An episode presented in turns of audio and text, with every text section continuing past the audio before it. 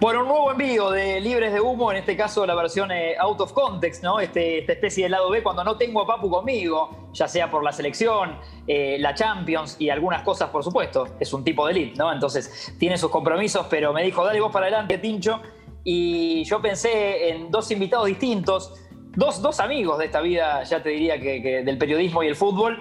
Eh, así que sin más preámbulos, para, para que la pasen bien, para que lo disfruten primero el jingle eh, de Soy Rada, que nos marca cada, cada capítulo de, Libres de Humo, que dice de esta manera y nos metemos de lleno con ellos. Adelante, Tincho Torres Nelly. Oh, un, dos, tres, cuatro. Escuchar Libres de Humo con el Papu y el Reich. Un gran acto de amor. Escuchar Libres de Humo con el Papu y el Reich un gran acto de amor. Ah, qué felicidad me dan estos dos. Ah, si hasta se me estremece el corazón. Hey. Ah, qué felicidad me dan estos dos. Charlando mil cuestiones desde lejos para vos. Escuchan libres de humo, un gran acto de amor, un gran acto de amor. Escuchan libres de humo, un gran acto de amor, un gran acto de amor.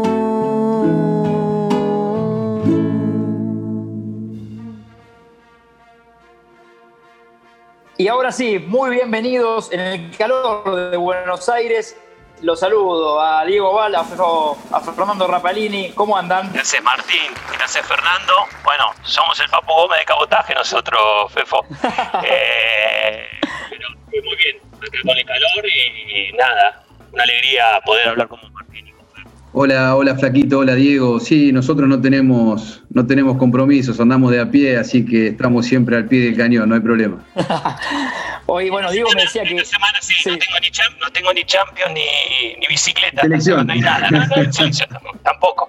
No te interrumpió la fecha FIFA, Diego. Tampoco, ponele. Y, no, igual me decías que, que eh, nos contabas que estabas probando de trotar de nuevo por eh, el tema del, del, del COVID. ¿Cómo estás con eso? Sí, estoy volviendo, tengo la alta epidemiológica, ya no contagio, pero bueno, estoy poniendo a punto el cuerpo, el físico para tratar de, volver al, entrenamiento nuestro cotidiano. Así que estoy viendo la evolución, cuesta, cuesta bastante, pero bueno, nada, es este virus que nos tocó, esta realidad que nos toca y en algún momento, no sé, me habré relajado y, me contagié. Y justo se dio Fefo, ¿no? De medio una casualidad que estuvimos ah. acá, que que, vos lo reemplazaste. Sí, sí, bueno, hablamos eh, cuando, cuando me enteré de lo que, lo que le pasó, sí, le, pasa a, cualquiera, acá a veces ni siquiera tiene que ver con, bajar la guardia o con, con relajarse, sino con, la suerte, con la fatalidad, es un virus altamente contagioso, bueno, le tocó a Diego y, por suerte ya está, está mejor. Y en el, en el momento que yo estaba volviendo de, uno de los, de los viajes entre semana de, partido de Copa, bueno, me avisaron que,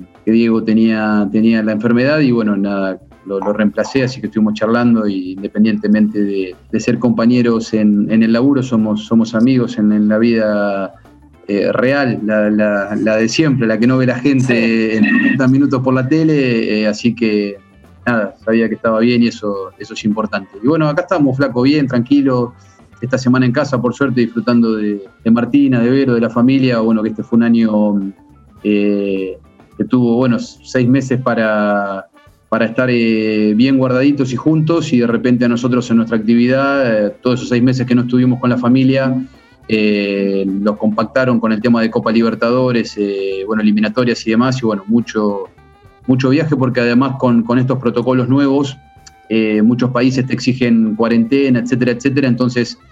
a mí en particular me tocó irme dos meses a, a, Brasil por la zona de grupo de Copa Libertadores, así que estuve dos meses sin ver a la familia y cuando volví era ir de un país al otro porque también eh, con el tema de las cuarentenas y, de los pocos vuelos que hay, a veces para ir a un país teníamos que pasar por dos países distintos cuando antes íbamos en un vuelo directo. Así que mucho, mucho tiempo afuera, poco tiempo con la familia, se extraña mucho y ahora se vienen las fiestas, tratar de, estar lo más juntos posible. Sí, bueno, es, un poco una locura todo, como se dio la, vuelta de los deportes eh, post pandemia, bueno, todavía en pandemia, como, como, estamos, si querés un poco más leve, pero que el fútbol, la, vorágine del fútbol que jugamos cada tres días, ¿no? Y ustedes dirigen, por supuesto, a veces cada tres días, más entiendo que los hisopados, ¿no? Todas las cosas medio tediosas que, a las que ya se habrán acostumbrado, pero que es, es medio loco. Y además dirigen sin gente, ¿no? Sin público, ¿no? No tienen el famoso hincha que los putea. Sí, tiene ese condimento raro de ver gente en las tribunas es, especial porque se escucha todo primero, se escuchan las protestas, se escuchan, se escuchan gritos en la platea de gente que está autorizada y a veces a nosotros nos incomoda. Eh, pero bueno, es esto, es parte de la nueva normalidad a la que nos lamentablemente nos tenemos que acostumbrar y que no sabemos por cuánto tiempo se va a quedar. Pero bueno, es, es difícil, se complica. Sí, y con el tema de los, de los hisopados, eh, bueno, yo ya llevo 19, eh, pero no te acostumbras, flaco, es, es algo... No, no. Uno se acostumbra a lo bueno, a lo malo es más difícil que se acostumbre. Y el hisopado no, no es doloroso, pero es muy molesto. Es muy molesto. No, para, es muy doloroso. A mí me tocó uno muy doloroso. ¿Ah, Yo tengo, sí, terminé uno con. Bueno, el positivo fue, me dijo, quédate tranquilo, relajado, porque tengo que ir bien a fondo. Y bien a fondo fue sentir ardor en las fosas nasales y de repente empezó a caer sangre por todos lados. Así que sí, esa cara, esa, la cara de Fefo eh, fue la mía. sí, acá, me, acá, están, acá, están, lastimando, acá están lastimando. Pero sí, no, no te acostumbras, como dice Fefo, no te acostumbras a lo feo. Claro, no, no, totalmente. Eh, y, después supongo que también, aparte del diálogo con los jugadores, eh, todo, todo, es muy distinto a lo que ustedes hicieron siempre. Sí, sí, sí dale, dale. No, uno siempre eh, nosotros con Fernando somos, eh, tenemos algo en común porque hemos jugado mucho y hemos escuchado el diálogo por intercomunicador de cancha. Somos de hablar mucho y bien con los jugadores. Y cuando no hablamos bien, se cortó el diálogo y ahí llegó, la confianza. Pero somos de, tener muy buen diálogo con, con los jugadores. Eh, lo que pasa es que ahora se escucha todo. Y eso cambia, cambia porque hay un montón de, de, momentos, de términos y de, modismos que uno no los puede transmitir porque se escucha. Eh, antes con público por ahí uno le decía algo al jugador en la corta y quedaba ahí. Hoy se escucha todo. Yo también, nosotros veníamos acostumbrados porque venía con el, la lectura del labio, venían haciendo esas, entonces nosotros nos tratábamos de cuidar mucho. ¿Se acuerdan de, así diálogos medio insólitos? Ahora digo, antes de la pandemia, ¿no? Lo, lo habitual de sus carreras, en el medio de un partido que hayan tenido. Yo me tenté mucho con, con Dieguito Romero, asistente que era, iba conmigo a Córdoba y ahora fue con Fernando. Y un personaje muy parecido a vos, Martín, flaco, así. Y un día de la platea le gritaron, me gritaron a mí en realidad, sos tan malo que lo trajiste a pan triste de línea. Y me sacó una sonrisa muy buena porque vos lo ves y es el personaje, ese dibujito se animó de ver a pan triste, era claramente. Y yo me tenté y el otro, que lo escuchó también, empezó a insultar a mí, me decía, te estás riendo de mí, y nada, pero muy bueno la de Patrick, fue muy bueno, los poderes miles. Por, flaco, por orden, por orden transitivo te está diciendo pan triste a vos, o me pareció a mí. No, no. Puede ser, puede ser. Te lo tomo, digo. Te lo tomo. o, o alguna FIFA con un jugador también vale, ¿eh? No, mirá, no soy de tener eh, anécdotas risueñas. Eh, por ahí algunas, algunas picantes que, como dicen los jugadores, quedan en la cancha, pero, pero con mucho código, muy, muy futbolero, ¿viste? Eso eh, se, entiende siempre, ¿viste? Que, dentro de un partido de fútbol pasan cosas que la gente ni se imagina, pero, pero, pero, pero sanas, digamos, ¿no? Y, estaría bueno que, que si el fútbol no estuviese tan dramatizado como está, eh, se, puedan, se puedan decir, digamos, ¿no? Pero sí, cargadas con... Eh, si sos hincha de un club o de otro. Sí, eso no, digamos, uno, eh, por supuesto que cuando, cuando empezó la carrera era, era hincha de un, de un, equipo, por supuesto, y ahora con, cuando ya llega a, las esferas del profesionalismo, ese, esa simpatía queda de lado porque uno es, profesional y como le pasa a los jugadores, ¿viste? Juegan para un equipo, después juegan para otro porque, porque es su trabajo y a nosotros nos pasa exactamente lo mismo. Eh, y, eso, y eso no está muy aceptado a nivel, eh, eh, a nivel social, lamentablemente, ¿viste? No, el otro día hubo un técnico que le decía a un compañero nuestro que cobraba a favor de un equipo porque era hincha de otro, una cosa así, ¿viste? Cuando es una, es una, una, pavada absoluta, no entra, no entra en la cabeza de nadie. es un delirio. Pero, pero bueno, es cosa de- de- del fútbol moderno. Sí, yo tuve, tengo una, Martín, yo fui partícipe de un partido que Pichut, Iván, Sí. hizo su primer gol en primera división con años y años ya de, que creo que, no sé si tiene ese solo. Y cuando hizo el gol, me dijo, hoy sos partícipe de la muerte del fútbol, dijo. como que su gol, como que su gol terminaba y me sacó una sonrisa, la verdad, porque fue muy buena. Hoy sos partícipe de la muerte del fútbol, dijo. Muy, muy buena, muy buena, muy, buena. muy buena, muy buena, Sí. muy buena. Yo, en, en un, en un partido, eh, no importa lo- los equipos, eh, un jugador engancha y cuando, cuando engancha para atrás patea al arco y yo cuando está pateando al arco, viste, con, con- con la pierna abierta y, y veo la comba de la pelota, ya veía que se clavaba en el ángulo. Eh, yo estaba parado atrás del jugador en posición de 10. Y cuando, cuando veo que la pelota va, recorre el aire y va tomando esa curva, dije, uy, qué golazo. Ya, pero porque, porque lo vi antes.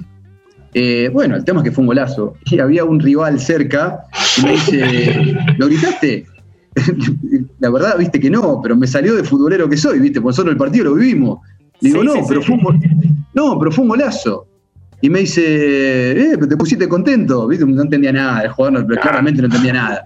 Y le digo, ¿cómo me voy a poner contento? Le digo, si lo haces vos también, digo, qué golazo, porque me salió de adentro. Eh, y me dice, sí, la verdad que fue un golazo, me dijo, viste, como que la- la- después la terminó entendiendo. Pero, pero son cosas que, que- que- que pasan porque, porque el fútbol lo viví de esa manera, digamos, ¿no? Si, si no, si no lo viviera serías un, eh, un árbitro de laboratorio, viste, que, que, que entras con el reglamento en la mano y lo único que haces es aplicar las reglas de juego y, la- y las reglas de juego, eh, además de aplicarlas, hay que interpretarlas. Eh, entonces eso es muy, es muy importante, digamos, para la conducción del partido, para, para encargar los partidos y entender, digamos, qué es lo que está pasando dentro del partido y cuáles son los partidos que se van dando dentro del partido mismo, ¿no? No, y obviamente que a la gente le contamos por las dudas que, que- que ustedes primero son personas antes de árbitros, que les gusta el fútbol, que lo juegan seguramente con amigos, eh, y que eso, que mientras estás en el partido lo, lo vas internamente relatando o siguiendo. Entonces, te pueden salir esas cosas de Sí, casi que y- de, de- de comentario al aire, ¿no? Y hoy, No, claro. hoy más, hoy más, mucho más, Fernando lo sabe más, por el tema del VAR, que uno tiene que ir relatando lo que está viendo. Si bien uno relata todo el partido, pero cuando hay Sí. una disputa es contacto normal, recupera la pelota, todo esto lo va relatando porque después va viendo y así si necesita la ayuda o la asistencia de la, la cabina, tiene que saber qué vio el árbitro dentro del campo de juego. Entonces uno lo siente y uno es apasionado del fútbol, uno es vive el fútbol, come fútbol, uno está constantemente viendo partidos de fútbol y se pone, se amarga cuando un árbitro toma una mala decisión, cuando le va bien. Pero es esto de que uno lo va relatando el partido constantemente. Antes era internamente, ahora lo tiene que verbalizar. Sí, eso, eso que dice Diego eh, está muy bueno en la página de Conmebol. y invito a la gente que está eh, sintonizando acá Congo del otro lado que, que en la página de Conmebol están los audios eh, expuestos después de cada partido de las resoluciones de, del VAR. Y ahí está muy claro, inclusive subtitulado, por si no se escucha bien el- el audio, De, lo que dice el árbitro, lo que le responde el VAR, cuando hay revisiones y cuando no hay revisiones. O sea, porque a veces hay jugadas que, que mm, vos tenés que verbalizar lo que estás cobrando para que el VAR sepa lo que vos interpretaste en el campo y que ellos lo respalden con imágenes, te den la derecha o te llamen a una revisión. Entonces eh, está muy bueno porque transparenta mucho esto de, ah, cobró penal porque es hincha de tal equipo, ¿viste? No, nos quería cagar. Y no, la verdad es vos estás ahí y le decís, mirá, para mí pegan una mano que amplía el volumen, es una acción de bloqueo, es una mano deliberada, penal. Y no, y no es porque se me ocurrió, no, penal porque me pareció. Y me dio penal. No, se cayó y me parece que. No, hay una, hay una descripción que antes, como decía Diego, no se hacía, simplemente vos lo, lo, lo percibías y sancionabas, y ahora además tenés que relatar las consideraciones conceptualmente de lo que estás cobrando. Más transparencia aún para el fútbol. Sigue esperando Mena. Prefiere este lado. Allí un regalo para Fabra. Villa. Siga. Epa, levanta feo. Feo lo de Villa, eh. Se levantó mal la pierna en el piso. Viene por aquí. Vámonos, Nico, este, Seba. ¿Ganó bien? Ahí, ahora sí, Ojo, Sí, sí, ojo, falta, falta. sanciona, falta No, no, ok, ok. Volvé para atrás. Volvé para atrás. Amarilla al Tarjeta número. amarilla número despacito, 22. despacito. Program, program, Es con la punta del botín, no hay un Pablo, golpe. Después de la falta, program. levanta la Ahí pierna está. y no le impacta la cara. Queda Mira. Sí, enganchado. hay un pequeño toque, nada más. Contacto mínimo. Queda enganchado. Coincido, coincido Perfecto. perfectamente con tu decisión. Confirmo Gracias. amarilla al 22, Número 22 azul. azul. Correcto, Sí, perfecto. vamos, vamos. Claro, es, es verdad esto que contás, Fejo, porque yo lo pensaba, no lo pensé por el lado que vos lo decías. Pensé hasta que los podía incomodar. Les iba a preguntar esto de que el día siguiente tengas todos los audios, porque digo, es medio un reality también, como que, que en tu laburo ya tenés, ya ustedes tienen tantas cámaras y tantas lupas sobre lo que, lo que hacen, que se me ocurre que esta era una más. No, no, no lo pensé por el lado de que los favorecía. Sí, yo Imagínate, creo que Flaco, la, la adaptabilidad. Imagínate, Flaco, la adaptabilidad que, que tenemos que tener nosotros o que tuvimos que tener. El fútbol tiene más de 100 años y el VAR instalado en el fútbol tiene dos. Entonces es una herramienta muy nueva que todavía está en desarrollo, que los protocolos van cambiando año a año, pequeñas cosas, pero van cambiando. Y, y esto que, que- que muchos pensaron, digamos, que, que- que venía para arruinar el fútbol, por supuesto que uno tiene que tratar de usar la herramienta sin desnaturalizar, porque está en el protocolo, sin desnaturalizar, no podemos estar 14 minutos revisando una jugada, no podemos revisar 14 jugadas por partido, porque se desnaturaliza el juego.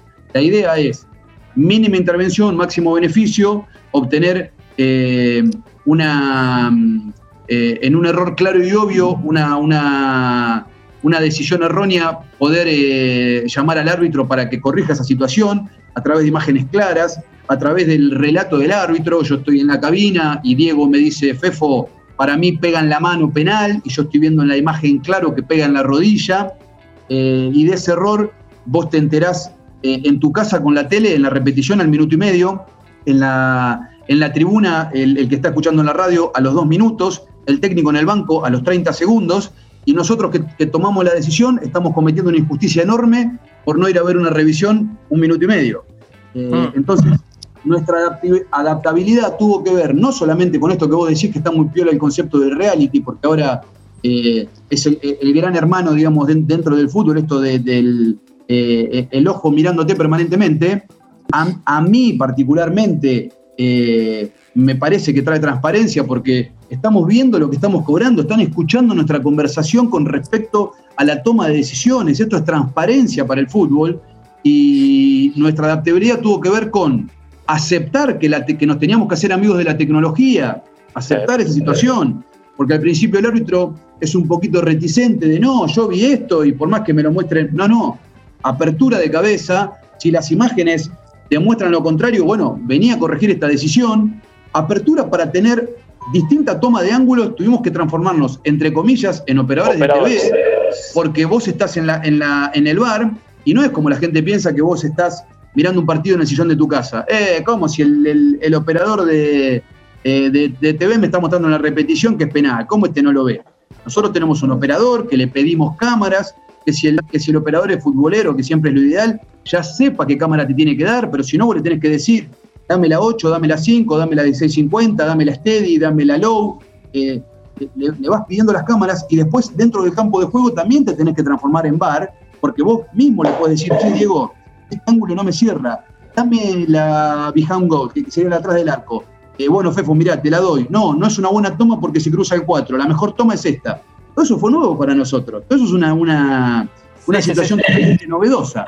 Eso es eh, algo que nosotros tuvimos que adaptarnos para, para el bien del fútbol, en definitiva, ¿no? Eso es, también es, tener plasticidad y un poquito de, adaptabilidad a- y versatilidad para este cambio tan grande que, vino para quedarse en el fútbol, que bueno, ahora ya desembarca en Argentina en, muy poquitito. Y supongo que también este, esto, esto que inevitablemente hablamos nosotros del bar acá eh, y que hace hoy a su laburo muy, muy fundamental ¿no? por esta época. Ustedes en cenas de amigos, digo, de familiares, también les deben preguntar lo mismo, ¿no? Es un tema que creo que no escapa ni a la vida de ustedes. En todos lados, Fer. No, no, no, no podemos escaparnos, esto es el cotidiano, es el día a día, es el salir a la puerta de tu casa, te cruzas con uno, vas a la verdulería, vas al chino, siempre alguno te va a preguntar qué pasó, qué no pasó, por qué no se revisó lo que dice Fernando. Hay un protocolo, que interviene en ciertas situaciones, por qué no se revisó tal o cual jugada, y ahí cuando soltaste la, la conversación, quedaste de rehén de que vas a tener que explicar todo. Y después empiezan las polémicas y empieza que polémica en el bar o polémica en el fútbol, en este caso. Sí, nosotros es cotidiano. Es con familia, con amigos, pero ya los que nos conocen y nos, nos quieren saben también que es nuestro laburo y que a veces también se nos hace tedioso estar ¿no? 24 por 7 hablando de, de fútbol, de sanciones disciplinarias, de sanciones técnicas, de cosas que no que muchas veces no sabemos, y esto que decía Fernando está muy bueno porque al publicar los audios y los videos de las, las conversaciones entre campo y cabina, le da esa transparencia a cosas que a veces nosotros no sabemos qué pasó, cuál fue el diálogo, cuál fue la conversación. Ahora sí, se sabe todo, no, no, no hay nada escondido, no, no, hay nada, no hay nada para tapar, está todo, está todo publicado. Entonces, eso también está muy bueno y, y vino a darle transparencia al fútbol, esto es lo, lo importante. Sí, lo- Y por lo lo- que no vamos- Sí, perdón, Sí. dale vos. No, flaco, lo que no vamos a evitar nunca, digamos, es eh, el- la prensa amarilla y, y, y- y Y la pasión. las jugadas grises. Y, la- y las jugadas grises de las que se van a agarrar siempre, porque el protocolo es bien claro y está bien definido para cuándo intervenir y cuándo no. Y si el error no es claro y obvio, podemos tener distintas interpretaciones. De hecho, como vos decís, nos juntamos a comer un asado y está Diego, estoy yo, está el Pato, está Mauro, y decimos, para mí penal, para mí no, para mí fuerza excesiva, para mí temeridad, no, pero fíjate que impacta. Y también hay jugadas grises que, que tienen que ver con el criterio del árbitro y con la interpretación. No es todo encasillable. Hay jugadas que pueden ir para un lado o para el otro. Y ahí está la, valor- la valoración del árbitro en campo para tomar esa decisión. ¿Por qué no lo llamó si en la, y nunca hay dos jugadas iguales? No, pero en la otra área sí tiene que haber una, una, coherencia, una congruencia en la toma de decisión. Si las jugadas son similares, atender a la necesidad del fútbol. Nosotros no dirigimos para 22 personas que están dentro de la cancha. Dirigimos para 7 mil millones que ven el fútbol y que tienen que entender qué es lo que el, el árbitro le da al juego. Dentro de las reglas de juego, por supuesto, y dentro de las interpretaciones de, de la regla de juego, sin soslayar las reglas, pero hay jugadas grises que puedo decir que es penal y Diego puede decir que no es penal y somos los dos árbitros de primera división del fútbol argentino. Y podemos tener diferentes criterios en una jugada gris, no estamos hablando de un planchazo en la cara, sangre en la boca, no estamos hablando de eso, estamos hablando de una jugada gris. Y esa la van a llevar para un lado o para el otro según lo que convenga. Pero eso existió, existe y existirá. Y ahora con esta herramienta es como que la, la presión grande se genera con, antes en la cancha te podías equivocar, ahora con la tele, ahora con la cabina no te puedes equivocar. No. Te podés equivocar igual. Lo que pasa es que minimizás el margen de error. Pero somos humanos usando la herramienta. Y eso también hay que, hay que tenerlo en cuenta. Y nosotros hacemos autocrítica y a veces cuando usamos mal la herramienta también lo decimos. Y eso es muy importante porque, vuelvo a lo mismo, es una herramienta en desarrollo. Diego, ¿cuántos partidos oficiales tenés dentro de cabina o fuera de cabina? ¿Cuántos partidos dirigiste con VAR? Ninguno. Ninguno. Ninguno. Y ahora, y ahora, dentro, cuando empiece, tiene mucha práctica, eh, está homologado, está certificado y, y- y- y lo va a hacer de la mejor manera. Pero va a debutar con el VAR, Diego, en el próximo torneo. Y yo, que hace dos años que dirijo, con, con- con el uso de la herramienta, que dirigí en Copa América, que dirigí en eliminatorias, que dirigí en el Mundial Sub-20, que dirijo en Copa Libertadores, que dirigí en Recopa, tengo 15 partidos. Con- No sé, no los conté, pero no tengo 215. Y, por ahí jugamos un partido con VAR cada seis meses. Y es, uy, che, repasemos, porque hay cosas que van cambiando. Si bien dirigís de, otra, de- de otra manera, porque vos tenés que dirigir como si no existiese la herramienta, pero sabés que existe. Entonces, en una jugada eh, que hay, por ejemplo, una, una falta entre el arquero y el delantero, yo en campo el fin de semana pito porque no tengo VAR, pero si tengo VAR tengo que tener un delay de ese silbato, porque si pito anulo la jugada, si termina en gol, pero la falta no existía, anulé la jugada previamente. Son pequeños detalles, lo mismo el asistente con la bandera, que hay una jugada fina de offside, no tiene que levantar, tiene que esperar, cuando termina en gol levantar, porque si no era offside y antes mataba la jugada, el gol no, no, no se concedía. Esos pequeños detalles hay que cambiarlos cuando jugás con la herramienta que cuando jugás sin la herramienta. Y esas cosas te tenés que ir acostumbrando permanentemente. Ventaja corren los árbitros que en su país, eh, Brasil, por ejemplo, eh, Paraguay. tienen la herramienta y juegan todos los Chile. fines de semana con la herramienta. Entonces ya están acostumbrados. Inclusive los equipos. A mí me tocó eh, este, ahora en, en- en octavos de final un equipo que trabaja con la herramienta todos los fines de semana, como Santos, y un equipo que no trabaja todos los fines de semana, como Liga de Quito, y no era la misma la lógica. Era una dinámica totalmente distinta, porque los jugadores brasileños estaban acostumbrados a jugar con VAR y, lo- y los ecuatorianos no. Entonces me decían, dale, quiero reanudar. No, para que están revisando. Y los brasileños ya sabían. Entonces, eso también pasa hasta en el mismo jugador. Bueno, eso es cuestión de adaptarse, ¿no? Sí, por supuesto, ¿no? Está buenísimo esto que contás, Fefo, y, y me, me gustó lo del que sos medio productor de TV, esto que ya tenés el manejo de todo tipo de cámaras y, y las vas pidiendo eh, como dirigiendo una película o una serie. Es, es increíble, pero bueno, sí, sí, se va capacitando y se va. eh, es más completo ser árbitro hoy, evidentemente, para los chicos que nos están escuchando y que quieran ser árbitros, bueno, sepan que el combo es cada vez más grande, ¿no? Sí, Eh, Martín. Y eso sí. que nosotros, bueno, eh, AFA va a arrancar con el paquete con 8, 10, 12 cámaras. Eh, FIFA, ¿con cuántas cámaras trabaja FEFO? Y a veces con 36. Claro. Así que si, no- si nos costó prendernos 8, que es el paquete Sí. básico, 36 ya ahí te la regalo. ¿eh? No, imagínate que cuando, cuando mm, eh, yo tuve la suerte de, de jugar eh, la, la final de la Recopa este año entre Flamengo y mm, Independiente del Valle, el partido iba para 180 países, 1.800 millones de televidentes y había eh, 32 cámaras. Y había dos operadores, porque con un operador solo para ver 32 cámaras no le alcanzaba. Entonces había un operador de un operador. Y yo lo que le explico a la gente que a veces no entiende es cómo no vieron tal imagen que vos en, en tres segundos tenés que descartar una jugada. ¿Cómo, cómo funciona esto? Vos dentro de Ves el vivo. Se dice el partido en vivo y abajo tenés un monitor con un delay de tres segundos. Cosa de que si a vos al feeling te da una situación revisable, por ejemplo un penal, vas abajo y a los tres segundos va a aparecer de vuelta esa situación. Entonces Bien. ahí ya es el segundo feeling que tenés. Che, sí, me sigue dando penal. Y ahí me pongo a revisar. O no, ya está, mirá, lo que me pareció, ahora la descarté porque vi que tocó la pelota. Bárbaro. La descarté. Pero si voy a revisión, tengo que empezar a buscar lo- los ángulos. Y si el operador tiene ocho cámaras, bueno, mira en esas ocho y te las tira y ya sabe más o menos cuál te puede tirar. Pero si tiene 32, se le complica, porque por ahí en alguna aparece la evidencia que él no la está viendo, y el operador de TV, el que le manda la transmisión a tu casa, flaco, tiene seis operadores, uno cada cuatro cámaras. Entonces, tiene tipo laburando con cuatro cámaras. Acá está la evidencia, toma, yo no tengo evidencia, no te la mando. Entonces tienes, tiene, tiene un, un procesador de seis núcleos. Nosotros tenemos un procesador de un núcleo. Parece, parece una pavada, pero es muy importante. Porque a veces el, quilombo. el- pero a veces el operador de, de- de- de la TV, el que te manda la imagen a tu casa, si bien la transmisión es la misma y las cámaras son las mismas, nosotros tenemos la rapidez de un núcleo, no de seis núcleos. Entonces, si dame una, dame otra, esta no me da, a ver, no, no, no me cierra. Podés reanudar, Diego.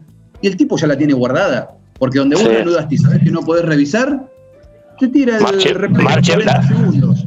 Te tira la patada a los presa. 40 segundos. Entonces nosotros también tenemos esa situación de que no pasa siempre, pero se te puede escapar una imagen porque no, no tenés. Si bien tenés todas las imágenes, no tenés la rapidez para ver las 32 imágenes. Entonces a veces, menos es más. Ocho cámaras son menos evidencias que las 32. Las 32 te puede dar más justicia, pero a veces te termina dando más justicia las ocho cámaras porque son las ocho evidencias que tengo. Y si yo en las ocho cámaras no encontré lo que estoy buscando, seguimos jugando. ¿Está claro el concepto? no, clarísimo, digo, y a eso le sumo, pienso yo, no, no, la, presión que, que podés tener del jugador, eh, que lo tenés al lado, diciéndote, dale, dale, dale, vamos, sigamos, sigamos, sigamos, no son 22 tipos, que seguramente tengas a 11 en contra cuando estás decidiendo, apurándote. Sí, igual la presión, Fer, la presión en ese momento está en cabina, ¿eh? porque en cabina, como dijo Fernando, se están volviendo locos por encontrar ese ángulo, el punto de impacto, la evidencia para poder darte la, ayudarte o decirte, listo, reanudada, podés seguir, Martín. Entonces, en cabina en ese momento la desesperación es, es un quirófano. Sí, sí, yo, te- yo terminaba los primeros partidos que estaba en la cabina, terminaba empapado, pero empapado transpirás. transpiración, como, como si hubiese corrido dentro de la cancha, ¿eh? Porque eh, la presión no te la ponen, obviamente nadie te dice, mirá, encontrá la imagen porque si no salí de acá y hay un burka que te corta la cabeza. No, pero vos sentís la responsabilidad de querer ayudar al compañero con la imagen, porque si no, pues te terminó el partido, está la imagen, no se la pude dar a Diego, y Diego me dice, Fefo, fue penal, boludo, no me llamaste. Mira, no encontré la imagen y, y- te sentís responsable vos, porque Diego en cancha se puede equivocar. Pero, pero, pero esta, es- esta idea que hablábamos al principio, de que vos en la cabina no te podés equivocar. Te podés equivocar, podés no encontrar la imagen. En lo, que se, en, en lo que sí me parece que tenemos que estar más finos, si no nos podríamos equivocar, es en las consideraciones. Si yo la imagen la tengo, no me puedo equivocar en el concepto. Si Diego me dice, Fefo, mirá, para mí eh, el, el- el hombre le pega con el codo, pero no con una intensidad alta y, y se cubre, para mí amarilla, y yo estoy viendo la imagen que, que me da roja clara por la intensidad, por el impacto, yo no puedo bancar una decisión de él, porque no es gris, y le estoy haciendo un mal a él. Porque si no me dice, Fefo, ¿cómo la ves por tele con este impacto y no me llamaste para, para sostener una decisión? Hay que cambiarla. Entonces no podemos cerrar en los conceptos. El concepto tiene que estar claro. ¿Podemos no encontrar una imagen? Yo creo que, podemos, no deberíamos. Deberíamos tener todas las imágenes, estamos hablando de buscar la perfección. Pero en los conceptos, si la imagen la tenemos, bueno, que venga Diego a verla y que la valore él nuevamente. Y si él sigue sosteniendo que es amarilla, bienvenido. Pero yo le di la segunda chance para que él vea de nuevo y valore nuevamente lo que él vio en campo. Y bueno, nada, Sí. ahí, ahí te- te termina mucho tema, mucho, mucho tema también es con esto de las consideraciones y los puntos de vista son con las manos adentro del área, que uno tiene que tener las consideraciones claras de saber qué está, qué está sancionando dentro del campo de juego y después tiene que saber transmitírselas a la cabina, porque la cabina tiene que encontrar lo mismo que nosotros creímos haber visto dentro del campo de juego. Ahí tiene que estar muy claras las consideraciones de las manos sancionables y las manos no sancionables, que no, que no haya un desvío en el camino, que no, no venga del rechazo a un compañero. Hay un montón de, variantes que hay, o variables que van a cambiar la decisión. Entonces es, bastante complicado. Pero no podemos cerrarle, como dice Fernando, no podemos cerrarlo en- en no saber las consideraciones. Las consideraciones son, es el ABC de todo esto. ¿Y creen con todo esto que, lo- que los técnicos eh, del fútbol argentino, que hay de todo, por supuesto no son todos iguales, pero que en general digo, pienso en un Be- Becachese que, que transita la línea con su ansiedad, ¿no? Eh, eh, entienden todo esto, van a tener que ustedes ponerse en cada partido en el rol este medio de recordarle las reglas a, a los técnicos para que no te hagan un ademán y que a su vez lo interprete mal la gente, como pasa siempre. ¿Cómo, es? Porque en otros, creo que en otros países no, no se da tanta el nivel de pasión que tenemos nosotros. Eh, yo, a mí me tocó dirigirlo a Sebastián mucho, tanto en Independiente, en Defensa y Justicia, y ahora me tocó una jugada de Racing con Atlético Tucumán que sancionamos penal y amarilla porque la disputa del arquero dentro del área, el doxo, o sea, el- la opción evitar la opción manifiesta de gol, la, baja amarilla. Y en una interrupción que del partido él se acercó y me dijo, me preguntó si la amarilla era por tal, por tal o cual situación y entienden, saben, ¿eh? No, no son caídos del catre, es un tipo, yo creo que son estudian mucho el fútbol, estudian mucho situaciones, después a veces lo pasional lo supera y, y ahí donde se quedan, quedan en evidencia y quedan, quedan mal parados porque a veces la, la protesta es demasiado airada o como dijo Fernando, empiezan a tildar de una u otra cosa que quedan de forma desubicada, creo, y bueno, a mí, pero yo creo que, el, que entienden en el, el, el las reglas, entienden el fútbol, entienden mucho. No, y a favor de. Y te dejo, Fe, fue, perdón, digo, completo, a favor de esto que, que digo que tienen ellos de, de la exposición, tal vez si para bien o para mal, también ellos tienen después una. siempre micrófonos, ¿viste? Para hablar eh, o decir algo tal vez de ustedes y ustedes no tienen ese micrófono.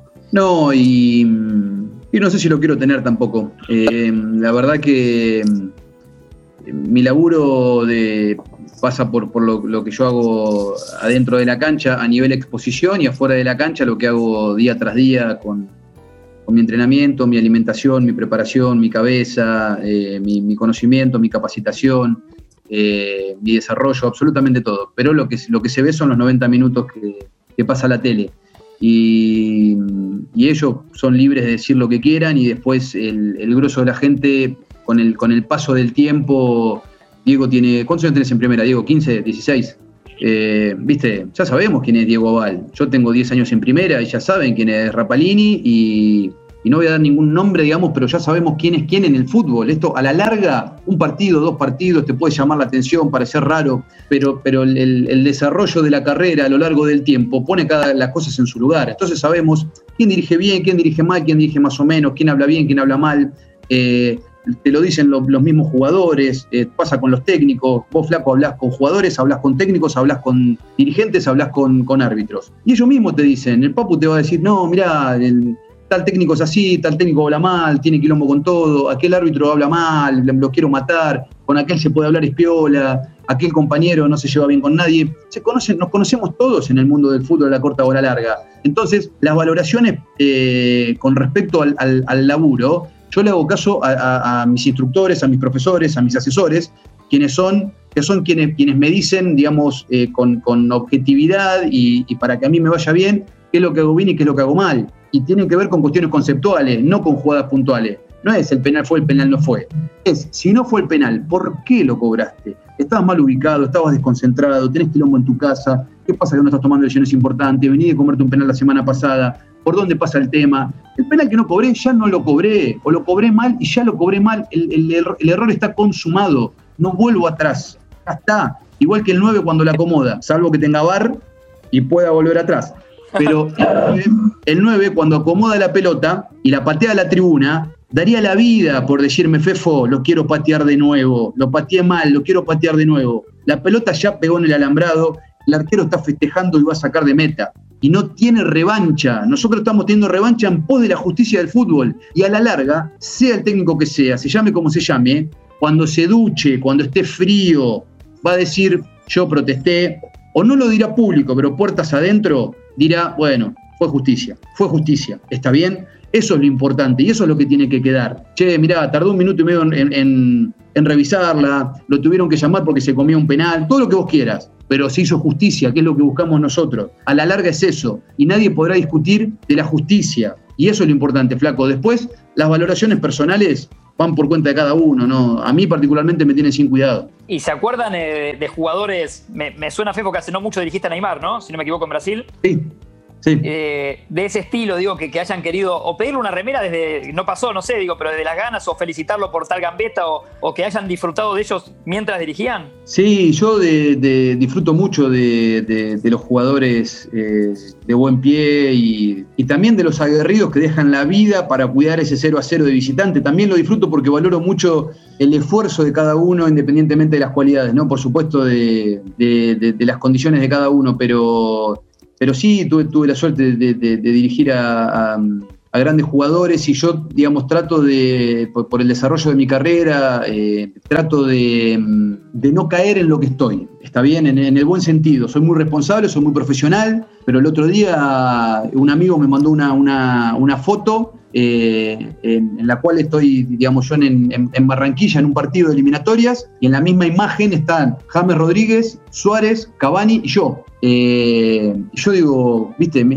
me preguntó, ¿qué es dirigir estos monstruos? Y yo no lo veo como monstruos, porque si no, digamos, no, no los podría dirigir y no podría estar a la, a la altura de ellos, ni por encima ni por debajo, ¿no? A la altura de ellos. Eh, eh, ¿Se entiende lo que digo? Porque si yo me pongo a pensar, uy, me estoy dirigiendo a Neymar, vale 300 millones de dólares, ¿qué es? no, viste, Sí, sí, sí. Viste, hace jueguito con el ojo, viste, yo no puedo, me pones una, una, una media cada color y me pego una patada solo. Entonces, no puedo estar pensando en la situación. Y sí, lo que te dije, si con, con- con el 10 de, de- no iba a decir el equipo, con el 10 de un, de un equipo local, disfruto, digo, qué golazo cuando está entrando al ángulo, imagínate cuando, cuando, cuando veo a alguien que agarra y empieza a pilar jugadores, ¿viste? Después si le pegan es falta o no es falta, la, valoro, digamos, de la misma manera si estuviese jugando en la segunda división de fútbol argentino. Y lo vivo de la misma manera porque me encanta arbitrar, soy muy pasional, amo el fútbol y dirijo con, con- con- con el mismo 100% y doy todo de mí. Para mí es una final del mundo. El partido que dirigí el fin, el fin de semana pasado, y si dirijo la final del mundo. Eh, eh, que para mí, digamos, es, eh, es exactamente lo mismo desde eh, lo que yo vivo dentro de la cancha. Lo que cambia es el entorno, es lo que se vive afuera. Pero, pero la pasión la tenés que tener para poder llegar al final de tu carrera, como lo vive Diego, que tiene eh, 48 años y está impecable, digamos, ¿no? Y, es un referente en el, fútbol, tiene una carrera internacional con finales incluidas muy importante y lo sigue viendo de la misma manera, está flaco, corre, eh, tiene, tiene COVID, no puede correr y quiere salir a correr igual. Es un, es un ejemplo, es un ejemplo.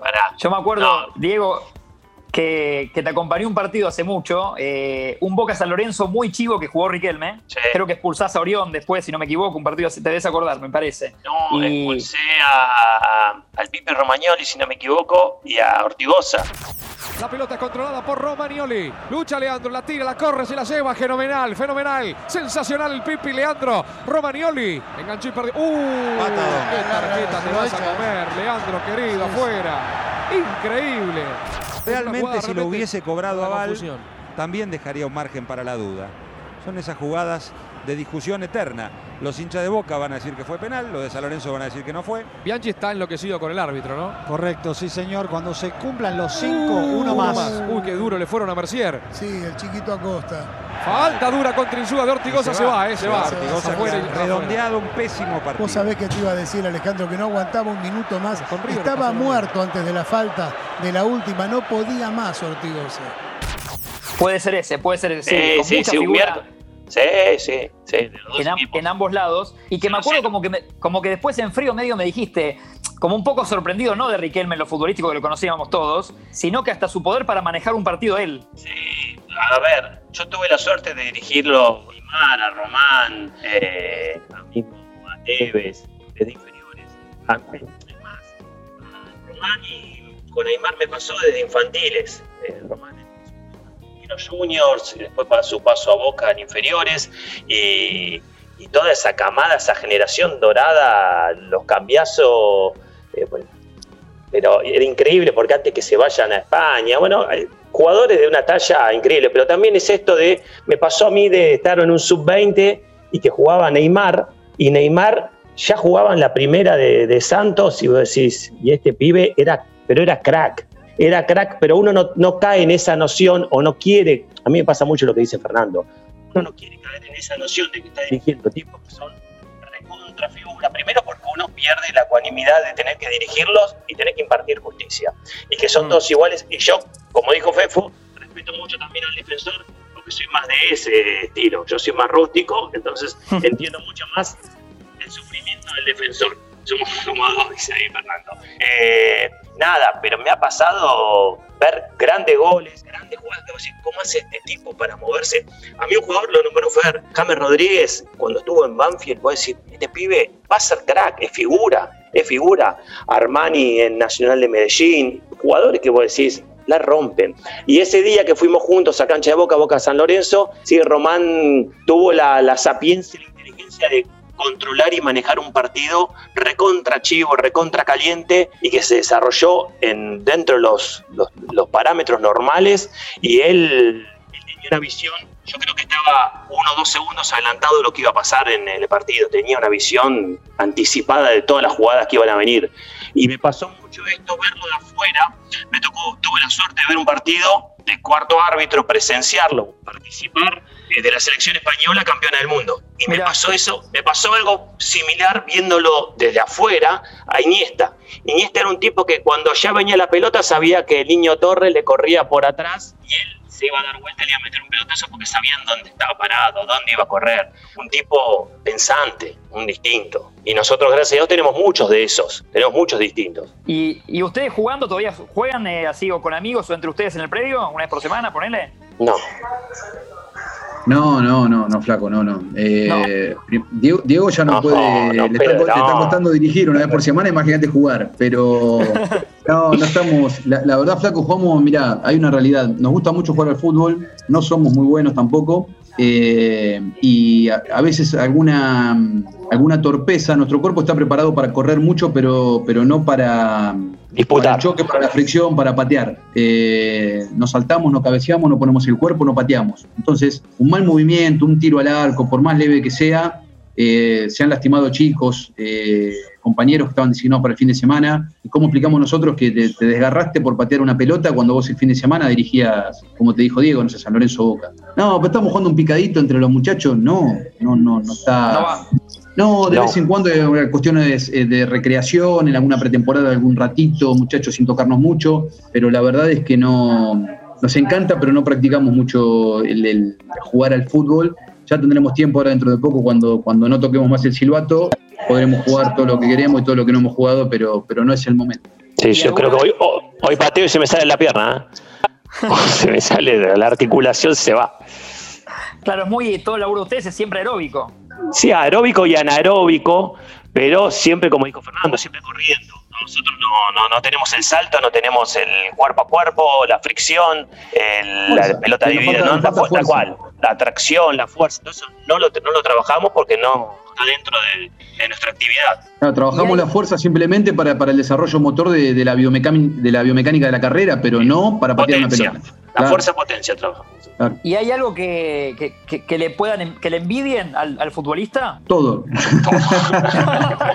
Todo. Te- te- Pará. te- si tenemos un rato, te hago una lista. Te hago una La, lista. champ, la Champions, No. la Champions, la selección. En la próxima, en la próxima preguntale, preguntale al Papu que nos envidia a nosotros. Creo Tal que cual, nada. Pero, claro. viste, eh, no, sa- sabés que yo creo que el jugador nos debe enviar a nosotros lo que ellos creen que para nosotros es una situación de poder. Viste que esto, eh, claro, vos porque sos el árbitro, vos me podés contestar y yo no. Y en realidad para nosotros eso no existe, esa es la realidad. Sí. Y, y nosotros, Y yo- eh, al- el, futbolista, es, eh, somos muy conscientes también que eh, envidia sana, ¿no? Por supuesto, la, la misma que Sí. le puedes tener vos, flaco, digamos, ¿no? De, de- Totalmente. a nosotros el, el- el- el fútbol nos permitió eh, desarrollarnos primeramente a nivel eh, persona, eh, eso es muy importante. La, Asociación de Fútbol Argentino, luego Conmebol y FIFA también, en el caso de, Diego y en mi caso, eh, a ser más educado, a ser más respetuoso, un montón de cuestiones que, te da el fútbol como, como formación. En algunos hay, están los valores de la casa, por supuesto, que son importantísimos y, primordiales, y después está también el, el- el nivel de educación que pueda tener eh, cada uno y, y las oportunidades que pueda tener cada uno. Pero primeramente eso eh, y después eh, crecer un poco a nivel, estamos a, años luz, digamos, de, lo que gana un jugador, por supuesto, a nivel económico. Nosotros podemos vivir con tranquilidad, pero no tenemos un futuro asegurado, tenemos que tener un segundo trabajo, nuestra carrera es muy cortita y cuando se corta tenemos que, que seguir con lo nuestro, Eh, tenemos simplemente un buen pasar eh, mientras estamos en actividad, pero siempre pensando en el desarrollo futuro. Entonces, futbolistas como, tenemos recontra claro que el fútbol es de los futbolistas, no de los árbitros. Nosotros mientras más desapercibido pasemos mejor. Eh, y el fútbol es por y para ellos. Y nosotros tenemos que, cuando dirigimos, dentro de las reglas, cuidarlos a ellos. Así que imagínate que, que- a mí me encantaría, cuando pasa la pelota, viste, darle de lleno y clavarla en un ángulo que seguramente no lo haré, pero por lo menos patearla. Y no puedo. Tirar una Y no pared. puedo. Sí, tirar una pared y no puedo, la verdad que no puedo. Y yo lo que le envidio es eso, digamos, ¿no? Entonces lo que hago es tratar de disfrutar lo que hago. Entonces nosotros decimos, che, ¿qué partido jugás? Nosotros entre los árbitros decimos, ¿qué jugamos? Che, ¿qué jugás, Diego? Yo juego San Lorenzo Argentino. Diego Fefo, ¿qué jugás? Juego eh, Platense Huracán. Ok. Em, fíjate qué rápido que estoy, que te tiro los equipos para que nadie, viste, los, los clásicos. bien, muy para bien. que- Los cruces, los cruces. Sí, los cruces. Tiro los cruces para que, viste, porque acá decís una palabra, sos árbitro, decís una palabra, este es hincha de, fijate. Bueno, eh, es- esa situación, digamos, nosotros decimos que jugamos porque nosotros jugamos el partido, porque realmente lo disfrutamos, lo sentimos, lo vivimos, sabemos que nuestra limitación es pip, falta, pip, falta, tarjeta, nada y volver a casa. Pero yo lo que le envidio es pegarle a la pelota. Y más de, más de pibes, digo, siendo, eh, supongo que hinchas de un club, no, no importa cuál, pero es- ¿recuerdan haber puteado a la figura del árbitro? Sí, sí. Fernando me debe haber puteado. Fefo me debe haber puteado. Porque él llegó. te, te sigo, te sigo Me sigue puteando Te sigo, nah, Sí. Te sigue puteando. No, no, no. Sí, sí, de, de chico sí, de pibe sí. Ir a la cancha y. He, te- he tenido la suerte de tener familia eh, muy futbolera y después tener tíos hinchas de un equipo de, ascenso de primera C que me llevaban a la cancha primera C. eh, después familia de equipo de primera B y familia de equipo de primera. Entonces, yo eh, fin de semana por ahí iba a dos partidos, uno el sábado, el sábado el ascenso y el domingo primera, iba sábado y domingo a ver fútbol. Y era eso de, primero lo miraba como algo raro, como algo loco, cuán enajenado en el ascenso un tipo perseguía a un juez de línea todo el partido atrás del alambrado, para un lado, para el otro, siguiendo. O sea, ni le interesaba el partido, solamente era perseguirlo y diciéndole que él estaba con este, que esto, que el auto te- ya te lo vamos a agarrar, que tus hijos. Era un decálogo de insultos, era hermoso. Pues uno sí, obviamente que he insultado, he fallos, he insultado árbitros, como nos pasó a todos, todos pasamos por eso. Pero me encantaba mucho la, la locura y la pasión con la que se vivía el ascenso. Y más como lo que hablamos antes, el ascenso se escuchaba todo. Claro, y el, y, el, y el hincha del ascenso me pasó por acompañar mucho a Seba Wanreich a ver Atlanta. El hincha del ascenso es eso, es muy creativo y, si- y siempre tenés alguno que sabe el prontuario, toda la vida del árbitro. Sí, sí. Nosotros teníamos uno que, mm, y lo puedo decir porque mi tío, mis tíos y mis primos, hinchas de San Telmo, íbamos a la isla Maciel había un loco que, que trabajaba con uno que era árbitro que cada tanto dirigía a San Telmo. Y nada, le tiraba cosas del laburo. Y esta, esta locura que vos decís, viste, pará, porque no, era, era increíble, porque aparte ya se prendían unos cuantos y ya era, sabían los nombres de la esposa, los hijos, un delirio. No, yo, yo eh, eh, también muy, muy hincha, muy pasional. Y puteaba a los árbitros, este no puede dirigir, y este, este. Yo tenía 18 años, yo hice el curso a los 18. Y, mm, y un día mi viejo, que yo iba siempre a la cancha con mi viejo, me, por, por tele o en la cancha, un día me dijo, escuchame una cosa, dejá de putear a los árbitros porque no es fácil, lejos mi viejo de ser árbitro o defensor de árbitro, los puteaba también. Pero yo me, como que me encarnizaba y me decía, escucha, ¿vos te pensás que es fácil ser árbitro? Hacé el curso de árbitro y metete vos, pero no me lo dijo invitándome, ¿está bien? Y me dijo, a ver si, a ver si es fácil ser árbitro. Y yo pensé, sí, pero, pero sin proponérselo y sin. Mi viejo se murió cuando yo estaba en primera D, creo que no, digamos, una cosa así. No, no sé si había debutado en primera D. Ya no vio mi carrera arbitral, no vio mi desarrollo. Pero, pero lejos, digamos, de fomentarme, no, mirá, estaría bueno, cero. Un día, co- como una cosa de él, me dijo, "Men, mirá qué difícil es hacer eso, ¿eh? ponete en el lugar de ellos, una cosa así.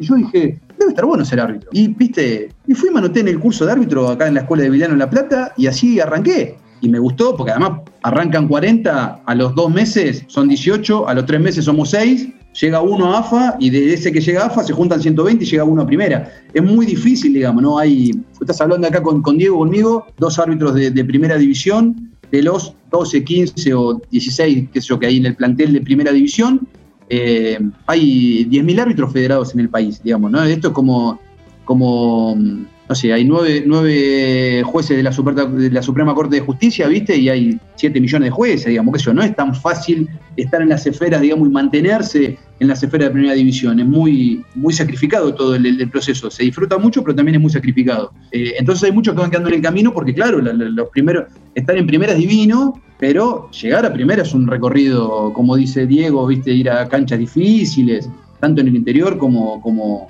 como acá en, en Buenos Aires. Eh, entonces el desarrollo, viste, es, eh, es largo y, y hay muchos que van quedando en el camino. Pero, pero sí, flaco, ¿cómo nos hemos puteado? de, Digamos, no. Esto de que los árbitros no tienen club, los árbitros no putean a los árbitros, ¿viste? Es una es, es contra natura, digamos, no, no, no, no saliste de una nueva metieron en un, viste, en el círculo central. Vos tomá el silbato. No, no, por- porque, digamos, no, no dirigirías como, como, como dirigís si fueses así. Ninguno de los dos somos familiares de árbitros, somos hijos de árbitros. Que eso puede haber pasado, que hayan tenido un árbitro padre y que lo hayan Como vivido, Pablo lo hayan, claro, o lo hayan padecido también, porque muchas veces lo, lo- lo pueden haber padecido eso. Entonces nosotros no- ni eso tenemos, ni siquiera tenemos eso de que nuestros viejos eran árbitros, nada, nosotros venimos de, de puteadores seriales y caímos a, caímos a la cancha. Sí, sí, sí, no, súper entendible. ese- por eso siempre aclaramos. Primero son personas, de- después son árbitros. Sí, flaco, y ahora, y ahora tenemos, y ahora tenemos árbitros que nos putean a nosotros cuando dirigimos a sus equipos. Pasa, pasa eso también. Claro, sí, sí, sí, sí. Eh, bueno, es, una- es un círculo. Es un círculo vicioso ese. Sí, totalmente. Bueno, lo, lo último que les consulto, así, lo- así los dejo. Yo feliz de esta charla, podemos hablar seis horas, pero tampoco les quiero sacar tanto. Éxito, eh, antes habló Fefo de, de prepararse para un partido, los tiempos van cambiando y, y en todo supongo que también se vuelven más exigentes ustedes. Digo, decían la alimentación, el entrenamiento, eh, más o menos el día del partido, la, la rutina de cada uno. Ya tienen estudiados los rivales, la noche anterior, eh, si, si según la hora almuerza muy liviano. ¿Cómo es un poco el día previo a un partido que ponele juegan a la noche? Bueno, voy yo, Fer. Ya la designación sale el día martes. O sea que ya uno el martes sabe lo que va a dirigir. Eh, si el partido es el sábado, el domingo o el viernes, ya el día miércoles realiza una planificación de partido, ya empieza a ver las posibles formaciones, los sistemas tácticos, eh, ya sabe quién es el asesor del partido. Eh, nada, y con quién va a trabajar en el partido los asistentes. Entonces ya empieza a hacer la planificación del partido y hace, como hacen los equipos, la táctica de por dónde va a querer llevar, conducir el encuentro. Y eso está muy bueno porque eso ya no hay secretos, ya sabemos cómo juegan, cómo defienden, cómo atacan los equipos. Eso entonces ya llega, para mí con dos días previo al partido o un día previo al partido, una planificación realizada y verbalizada con el equipo arbitral y el asesor. En el caso de Comebol o FIFA son más integrantes porque se agregan, se agregan todos los participantes.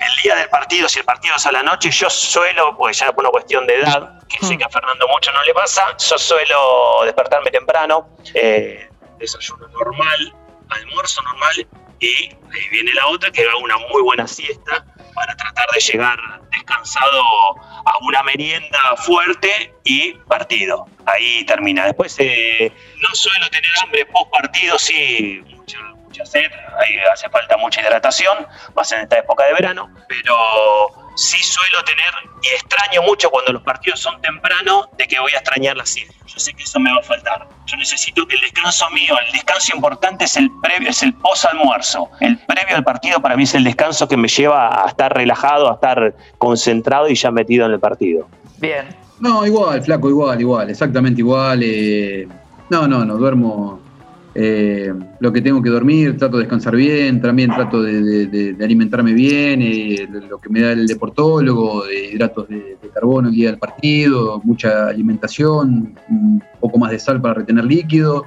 En esta época está, está bravo, depende si el partido es en la altura, si el partido es en el llano. La planificación la misma, siempre hay una planificación previa con respecto a los enfoques tácticos de los equipos y con respecto a, a- nuestro enfoque del partido y si, es con VAR, la planificación con VAR también. Eh, y no mucho más que eso, también una buena siesta, buen descanso y, mientras más tiempo conectado con la familia estemos mejor. Sí. Contención, si a nosotros nos pasa eso de la contención familiar, que está muy bueno, que cuando uno viaja al interior o al exterior, esa espera en los hoteles se hacen eternas y ahí también entiende mucho el jugador esa soledad que tiene de las concentraciones, que, que ellos siempre te hablan de ese fastidio de las concentraciones. A nosotros nos pasa que también esas zonas muertas en los hoteles, viste que vos decís, ya no sé cómo ponerme, ya no sé qué hacer, ya no sé qué mirar, es interminable. Y cuando uno puede estar con la familia, lo disfruta y se distiende de otra forma, lo- va más relajado el partido, va más distendido el partido. Y también me acuerdo que por ahí la gente esto mucho no lo sabe, que, que sí en el vestuario futbolero siempre hay música. Y ustedes también, yo me acuerdo que Diego, vos tenías tu playlist con música, creo que fue uruguaya, no sé qué pusiste ese día que me gustó. Eh, Fefo, vos también. Sí. Eh, Fefo, Fefo es un amante de la música uruguaya, así que ese día sonó, estábamos, estábamos los tres en el vestuario y sonó Tabaré, sonó La Catalina, suena mucha murga, suena... eh, nosotros no somos tanto de la cumbia nosotros, eh, así que suena... Acá La, la carpeta, la carpeta era mix oriental y había un Ahí poquito de cada cosa. es verdad. Mm. Y si te toca con Néstor, te toca reggaetón, eh, sale el reggaetón a... Sí, sí, cada, cada uno con su estilo, claramente. Tenés que fumar todo el reggaetón con Néstor. Con Pitana. Mirá, no sabía lo de Pitana. Ah, Pitana es eh, Winston Chandel y todos los amigos con cadena de oro. Pero todo el Caribe te viene en la, en la playlist de Néstor. Pero nada, nosotros nos adaptamos. Sí, sí. Tratamos de tener ese momento de concentración plena en el vestuario que hay que enfocar. Y después sí, hay que tratar de relajar un poco porque si no es todo dramático. Bueno, y la ultimísima que me encantó y, y- y me acordé y siento que, que entra. Eh, para el futbolista, eh, eh, o sea, que, que alguna jugó en la selección, el sueño es un mundial, ¿no? Esto es medio novedad del fútbol. ¿Para el árbitro es lo mismo? Para mí, particularmente, cada uno tendrá sus, objetivos, digamos, ¿no? Para mí, trabajo para eso, pero, que me lleve a un mundial, digamos, trato de, como dice Drexler, de amar la trama más que el desenlace. A mí, si yo me pongo como objetivo el mundial, no disfruto de todo lo que me pasa en el medio. Y, resulta que llego o no llego a un mundial, y mi carrera fue llegué o no llegué. Y en realidad lo que es lindo todo lo que pasa en el medio, eh, estas charlas, eh, los viajes, siempre hablamos de los viajes cuando planificamos y decimos, qué bueno que compartimos un viaje y además hay un partido, que después no me acuerdo si ganó A o B, 1 a 0, 2 a 0 y si cobró bien un penal o no, me acuerdo de todo lo que pasó en el medio.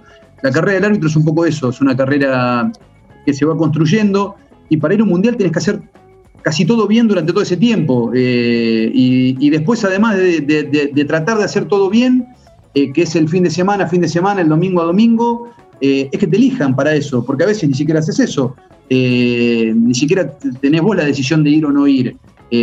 Hay uno que elige 23 jugadores y por ahí hay 30 que hicieron las cosas bien y hay 7 que en esa preselección quedan afuera y son buena gente y buenos jugadores y jugaron muy bien, pero hay alguien que dijo que estaba mejor eh, Garcés que, que Volati, Sí. qué sé yo, cualquier cosa.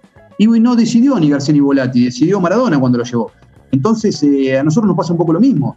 Tenemos que dirigir bien el fin de semana, el otro, el otro, ir a un torneo, sacarlo bien, ir a otro, sacarlo bien. Y después que ellos digan, el que está para ir, está, y el que no, no.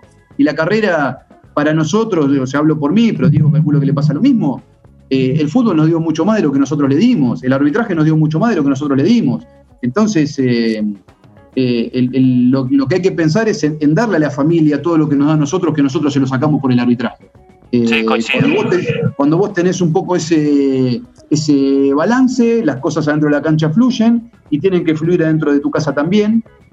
Y después, si te eligen, bárbaro, y si no te eligen, eh, se lo pierden ellos, como digo yo, viste, yo me quiero mucho, digo, bueno, si no me eligen, se lo pierden ellos. Pero, Sí, pero nada, es una, coinc- una cuestión de. Coincido, coincido plenamente que lo importante es lo que viene. Siempre lo que viene porque por una cuestión generacional ya no aspiro a un mundial, eh, pero tampoco me reprocho no, que no haya habido. Tuve mi- mis mundiales juveniles, mi- mi- mis torneos FIFA, pero la, la frutilla esa no es. Para mí es lo que viene, siempre dar vuelta a la página y mirar para adelante. Hoy es ponerme bien, hoy es ponerme bien físicamente después de haber superado el virus. Eh, y uno es, como dice Fernando, es una constante superación en su carrera, en su vida. Y yo creo que su carrera también muestra de lo que es, como es uno en su vida. Y entonces hay que mirar siempre para adelante, hay que dar vuelta a la página y hay que estar esperando siempre positivo lo, lo que venga, con los brazos abiertos y preparado. Lo que yo mm, sí me, me cuestionaría que no me sorprenda, que me sorprenda y no estar preparado para lo que venga. Hay que estar preparado. Claro. Es eso, hay que estar, ser profesional al 100%, no guardarse nada. Mi amigo Juan Pivelati dice, uno tiene que ser elegible, nada más que eso, estar preparado en el momento que, Que te van a llamar. Que ellos, que ellos te puedan llamar. Y si vos estuviste preparado y no te llamaron, no te llamaron. Pero si, si estuviste preparado y te llamaron, bueno, demostralo. Hay que ser elegible, los que eligen son otros, pero hay que ser elegible. Tal cual. Hermoso, hermoso. Y tengo el dato que Juan Pivelati, para cerrar este, este círculo, eh, se quedó con la casaca de Griezmann en la final del Mundial. No eso lo decís vos, yo no tengo Vos, ni idea. tal cual. la casa de Juanpi y no la vi. No. no la vi. No la tiene. Se la regaló un amigo, me parece. Se la Tampoco vi la de Neymar en lo de Diego. No, no, No. vi nada de eso. No vi nada de eso. Bueno, bueno, ya in- investigaremos entonces para otra nota. Ampliaremos, ampliaremos. Bueno, no, eternas gracias a los dos, ¿eh? un placer, la pasaron Ah. bien. Sí, Sí, una alegría, primero, nah, primero. la alegría es nuestra. De poder verlos, con Fer hemos hablado, con Martín nos hemos mensajeado y la alegría es mía. Todo, bueno, Fernando sabe lo que lo quiero, Martín el aprecio de siempre. No suelo dar notas y Fernando sé que tampoco y nos abrimos a hablar con vos siempre porque sabemos la buena onda, sabemos la calidad de persona que sos y nada, esto, el agradecido soy yo de poder verlos a ustedes. Sí, y, la- y las 20 lucas, no te dijo nada, Diego, no te iba a agarpar. ¿Vos sí, cómo fue también, esto? bueno, No. sí. Ah, ah, bueno, bueno. Yo voy 0 a 0 acá. Gracias, Flaco, en serio. sí. el maletín ahí en la estación de servicio, pues le digo la dirección. Gracias, Flaco, gracias, en serio. No, no, sí, siempre, siempre es un gusto, una alegría y, y como dice Diego, no, no solemos dar notas, viste, siempre perfil bajo y, y bueno, nada. Bueno, chicos, un beso grande, los quiero a los dos, cuídense. Dale, Gracias, bueno. gracias, Tincho. Bien. Bueno, ahí pasaba entonces eh, Fefo, Fernando Rapalini. Claro, muchos no saben que Fefo es el apodo. Y Diego Aval, dos tipos que por afuera del arbitraje son personas. Tienen familia, van a la cancha, han puteado árbitros y un montón de cosas más. Eh, esto fue Libres de Humo, Out of Context. Tincho Torres Nelly, opera y edita. Disfrútenlo en Escucho Congo, en Spotify. Ojalá que ya el próximo viernes me encuentre con mi amigo Papu Gómez y retornemos la charla juntos. Que disfruten. Muy buen viernes, muy buen fin de semana. ¿eh? Saludos.